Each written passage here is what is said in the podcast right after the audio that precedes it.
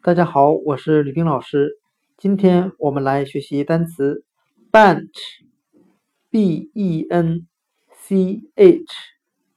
长凳子、长板凳的含义。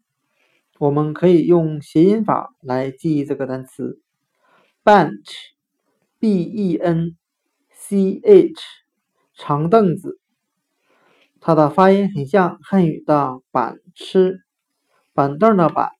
吃饭的吃，我们这样来联想这个单词的含义：一群孩子坐在长板凳子上吃饭。单词 bench，b-e-n-c-h，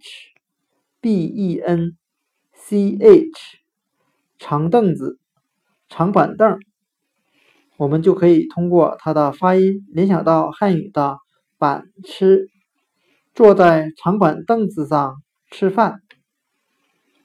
bench。bench，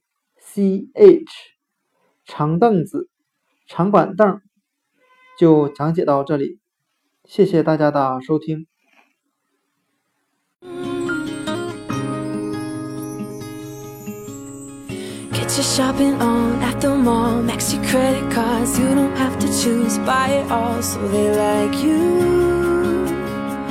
Do they like you?